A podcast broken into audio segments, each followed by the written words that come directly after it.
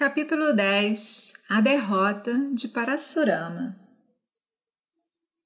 Tendo assim entregue os príncipes, confiados a ele em Ayodhya, a da Sarata em Mitila, e depois de participar das celebrações do casamento, Vishvamitra se despediu dos dois reis e foi para os Himalaias.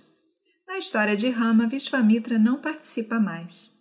Pode-se dizer que Vishvamitra é a fundação do grande templo da história de Rama. Após o casamento de Rama e Mitila, nós não o veremos novamente. O rei da Sarata voltou para Ayodhya acompanhado por seu séquito. No caminho, houve maus presságios e um ansioso da Sarata pediu conselho a Vashista. Vashista respondeu que não havia necessidade de se alarmar, pois, embora os pássaros no ar indicassem problemas se aproximando, os animais na terra prometiam um final feliz. Enquanto Dassarata e Vagista estavam assim conversando, começou uma grande tempestade. Árvores foram arrancadas do chão, a terra tremeu e nuvens de poeira subiram e esconderam o sol, e houve uma escuridão envolvente. Todos ficaram aterrorizados. Logo eles perceberam o motivo do estranho fenômeno. Apareceu diante deles a terrível figura de Parasurama, o inimigo de Kshatriyas, com um arco em um ombro, um machado de batalha no outro e uma flecha brilhando como um raio na sua mão. Terrível na aparência, com o seu cabelo emaranhado preso em coque no topo da cabeça, ele parecia Rudra, exultando na destruição de Tripura. Seu rosto emitia um brilho esplendoroso. O filho do sábio Jamadagni causou terror entre os kshatriyas, tendo muitas gerações sido aniquiladas por ele.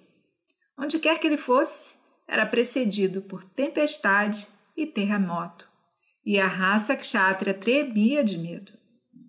Os brahmanas no secto de Dasarata disseram um ao outro: porque seu pai foi morto por um rei, Parasurama tomou um voto para destruir a raça kshatriya. Nós ousamos supor que a sua ira vingativa tivesse sido extinta no sangue dos inúmeros reis que ele matou. Será que ele está novamente dando início à sua crueldade? No entanto, eles o honraram com a oferta habitual de água.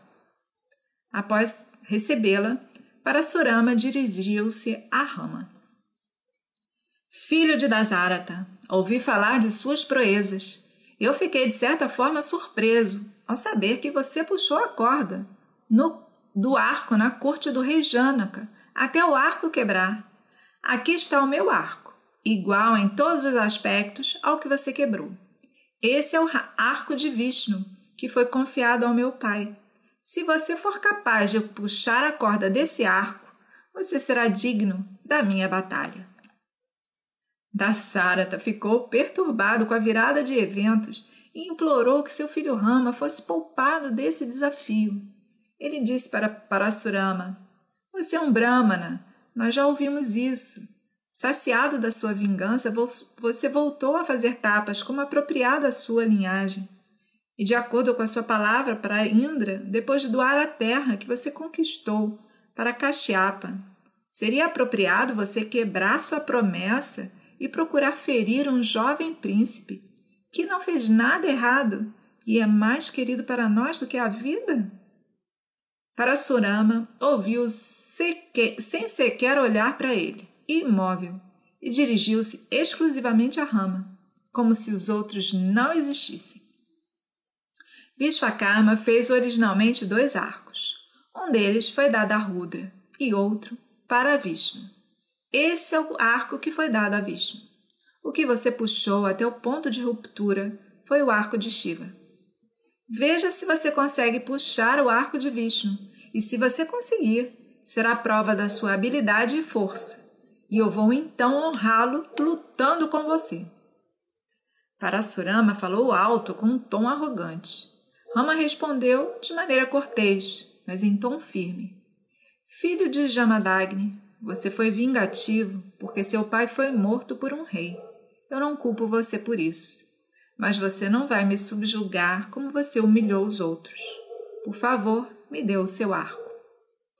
Dizendo isso, ele pegou o arco e a flecha de Parasurama. Ele pegou o arco, posicionou a flecha e puxou a corda. Dirigindo-se a Parasurama, ele disse com um sorriso: Essa poderosa flecha, Vaishnava, posicionada na corda, não pode ser atirada à toa. Deve destruir alguma coisa. Diga-me, ela deve destruir seus poderes de locomoção ou você prefere que consuma os frutos dos seus tapas? Quando o filho de Dasarata puxou a corda do arco de Vishnu, a glória no rosto de Parasurama desbotou, e ele se levantou, não mais o guerreiro conquistador, mas um rishi autossubjugado, pois o objetivo do avatar Parasurama estava concluído.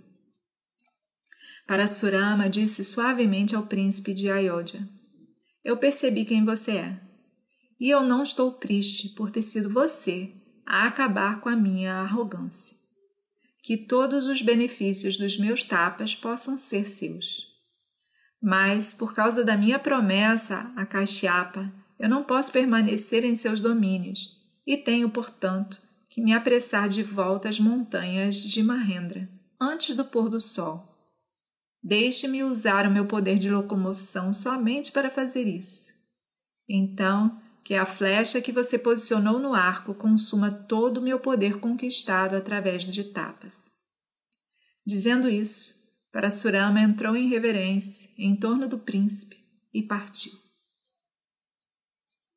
Os cidadãos de Ayodhya ficaram muito felizes em saber que Dasarata e os príncipes reais estavam voltando para a capital.